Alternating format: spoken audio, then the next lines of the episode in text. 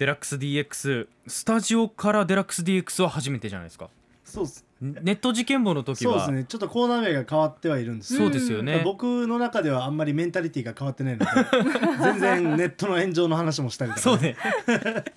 引き続きよろしくお願はいい、しまよろしくお願いします。はい、えー、ということで今日はですねあの、はい。まあ12月に入りましたので、うんちょっと今年を振り返ろうということで、まあちょっと今週は第1弾として日本の通信業界の振り返りやっていきたいと思います。はいはい、でいくつかちょっとトピックあるんですけど、まあ、まず一つがですね、えっと、今年5月に発表がありました NTT ドコモがですね3割にあたる約700のドコモショップの店舗を、えー今後削減していきますよという発表ですね。はい。まあ、これは、まあ、ちょっと僕どっちかっていうとそういうドコモショップとか業界寄りの人間でもあるので、うん。そういった人たちからのさまざまな阿鼻共感とかですね、まあ、いろんなものが聞こえてきたんですけど、まあ、一ユーザー目線というか、はい。そういったもので言うと、まあ、正直働いてる人たちには若干申し訳ないんですけれども、うんちょっとこれからやっぱり DX とか、オンライン手続きとか、まあ、そういったものを考慮すると、まあ、若干、えー減るのは仕方がないのかなみたいな部分があって、はい。実は他の携帯会社なんかだと、まあ、あの以前からちょっとこの携帯ショップを整理縮小しているところもあるぐらいなので、うん。まあ、これだけを聞くとまあまあこういう時代かみたいな、必然な感じはあるんですか？はい、うん若干あったんですけど、えこれはまさにちょっと喫緊の話で、えはい。まあ、ちょっとディレクターの真壁ディレクターのスマホの購入の、うんうん。えーまあ、ちょっと相談と手伝いを、えー受けてましてはい。でオンラインで買いましょうということで手続きしたんですけど、うんうん。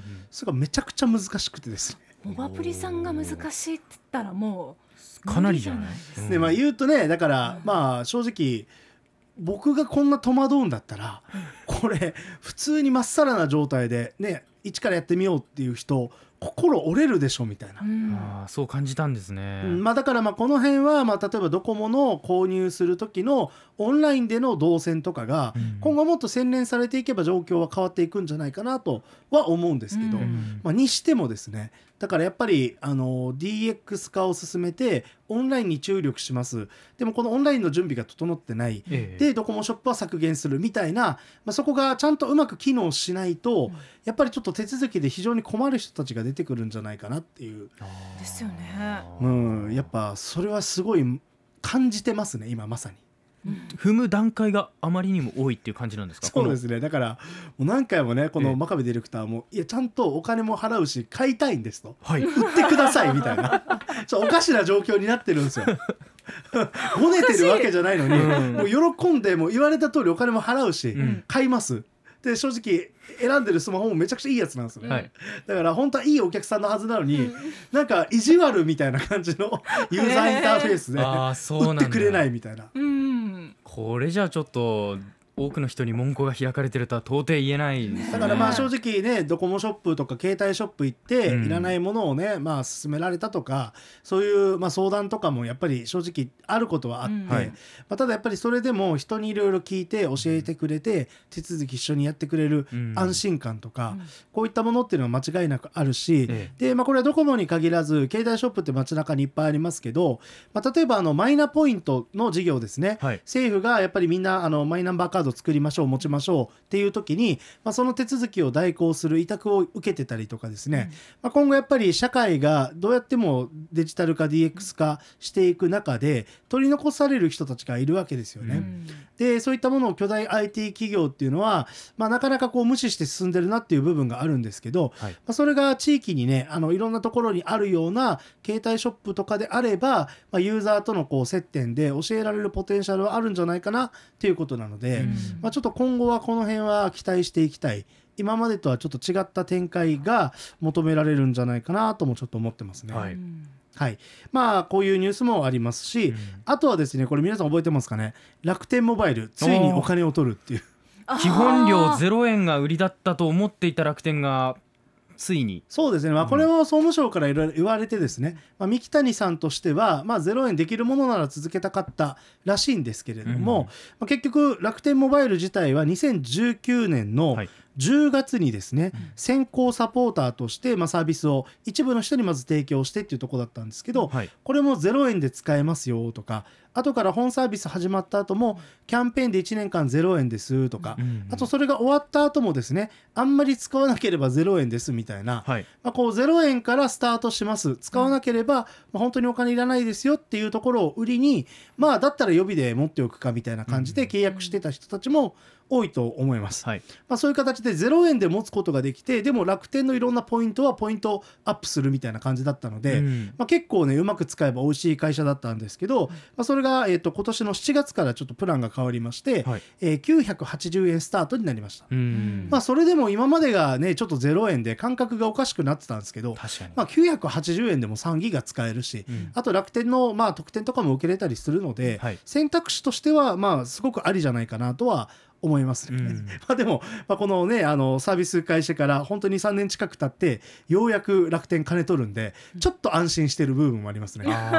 大丈夫みたいな。ね確かにそっかユーザーからしたら大丈夫感が強いねそうもう金取ろうよみたいな。うんこうすると今基本料ゼロで展開してるのっていうのはポボ、そうですね、まあ、かなりイレギュラーですけど、ええ。まあ、ポボぐらいですね。で、まあ、ちょっと今の話とも若干つながる部分はあるんですけど、はい。まあ今年一番の事件といえばやっぱり7月にですね、えー au 沖縄セルラーが、えー大規模な通信障害うん。これが発生した事件じゃないかなというふうに思いますね。はい。で通信障害っていうのは実は、まあ、大きいものから小さいものまでいろんな会社が、まあ、実はちょいちょいあるんですよね。でもあそこまで全国規模の影響が出てしかもすごく長かったんですよね。はいあれはちょっと類を見ないもので影響を受けた方も多いんじゃないかなと思います。うんリスナーさんからも来てますよね。ねちょっとこういう形でねあの通信障害に巻き込まれましたということで。はいうんはい。で、えっと私も実際 影響を受けました。ええはい、でなんかねあのこういう仕事をしているとであのちょっとこう障害に巻き込まれましたとかってねいやいや嘘でしょ。あんたならどうにかするでしょって思われるかもしれないんですけど、いくつもね契約してるはずだからただうん。運が悪く私その時期っていうのがちょうど一度ガラケーにするぞみたいな感じで、うん。回線を集約させはい。でそこからちょうどスマホに戻った時期でもうほぼ1台しか使ってないみたいな。うん。だからもろにこの影響を受けまして。うん。あの家族とパルコシティで、あのはぐれるっていう。これ連絡ができないからの。連絡ができないはぐれたらどう合流するんですかね？そうあのでもなんか大体僕が行きそうなお店を、うん。あの先回りしてくれて 見つかるみたいなね。いやもう家族だからできる技ですよね。ツイッターで柴浜さんも家族全員 au に切り替えたら長時間の障害が起きて使えない時間が続き大変困りましたってあそうでしたね。あそうか、もう全員がそうなってるとやっぱりね影響の幅っていうのも大きくなってきますし、でやっぱそこで大事になるのが、うん。まあ今あのローミングという形で、はい。万が一障害が起きた時にこの通信業界の他の会社たちでうん。ちょっと提携しながら、うん。そういう時はちょっとサポートしましょうよみたいな、はい、まあ、そういう動きを総務省が温度とって進めてはいるんですけど、うん。まあ、ただ正直まあ利害関係とかですね、うん。まあ、ちょっとやっぱり会社同士の調整が結構必要なので、じゃあこれじゃあ明日からはいできますかといえば絶対そうはならないので、うん。これは万が一に考えるとちょっとしばらくはユーザーの方で意識してはい。対応が必要じゃないかなということで、はい。まあ、これはちょっと復習にもなる話なんですけど、うん。最近のスマートフォン特に iPhone なんかは実は1つのスマートフォンに2つの電話番号を入れることができますと。はい、そういう機能が搭載されてます、うん。なので例えば、えーメインのじゃあ携帯会社がじゃあ例えばソフトバンクだったらサブで楽天モバイルとかね。うん。うんでさっきもお話ししたように楽天モバイルはあんまり使わなければ月980円はい。だしなんなら au 系列のポポは0円なので、うんこういうそんなに金額が高くない会社をバックアップとして、まあ、入れておけばですね、万が一どこかの会社が障害だったりつながりが悪かったりあと場所によって電波が悪いっていうところもあるので、うん。こういう時にボタンまあなんか3回ぐらい押せば電波が切り替わってですね、うん。今この瞬間は、え2つ目の、えー携帯電話会社の電波で使うみたいな。うん。これは一度ちょっと覚えるとやみつきになるので、うん。まあ、この辺はちょっとユーザーで対策も必要なのかなというふうに思います。モバプリさん自身もあここは電波悪いからじゃあちょっと今日は一日ポボにしようみたいな日があるって話もありましたけれどそうですね。で、うん。あのまあこれはちょっとまたいつかポポ会っていうのをやりたいんですけど、はい。可愛い僕ポポ愛に溢れてまして、ええ。ポボは本当すごいんですよ。ほであのポボっていうのは基本0円で、うん。で使いたい分だけ金払ってくださいと、うん。これがもう本当に今までのサービスにはなかったものでね、うん。はい、いつもだったらね月いくらの契約でだからこのぐらい使いましょうみたいな、うん。順序が逆になってるんですよ。はあ、でその追加する料金プランもかなり柔軟で、え年末年始限定1週間使い放題で2300円ぐらいだったかな。そういうのとか出してるんですよ。え。だから普段はあそんなに使わないしお家に w i f i があるんだけど、うん。例えば w i f i のない実家に帰省しますとかね、うんうんうん。そういう時にポボとか行けるし。でなんならだから iPhone 使って普段はソフトバンクとかなんだけどドコモなんだけど、え帰省する時に使い放題使いたいからポボじゃあ入れるわみたいなこととかもできるわけですよ。本当にこう臨機応変に、本当ですね。ね、そうだからまあある程度、まあ、この辺の関係性とか使い方とか、うんうん。特徴を分かっていれば、うん、なんかすごいまあ障害とかネガティブなニュースはかなり紹介しちゃいましたが、え一応なんか選択肢の幅は広がって面白い使い方ができる時代だなというふうにちょっとやっぱり思いますね。えなるほど、うんリスナーさんからも来ていてグスケンシャワーさんですね。妻と共に思い切って au から UQ に乗り換えました。でもスマホ本体の携帯保証がなくなったのでえ壊れたらどうすんのっていう感じになりました。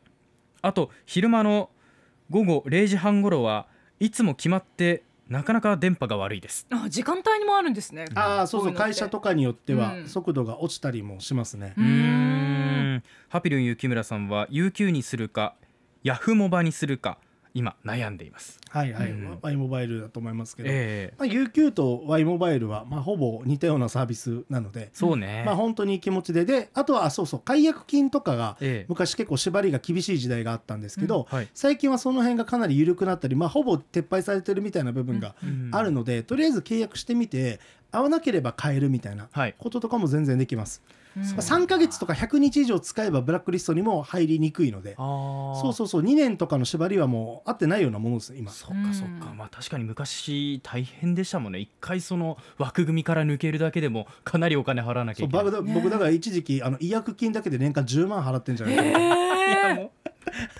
2 年縛りを守らない男。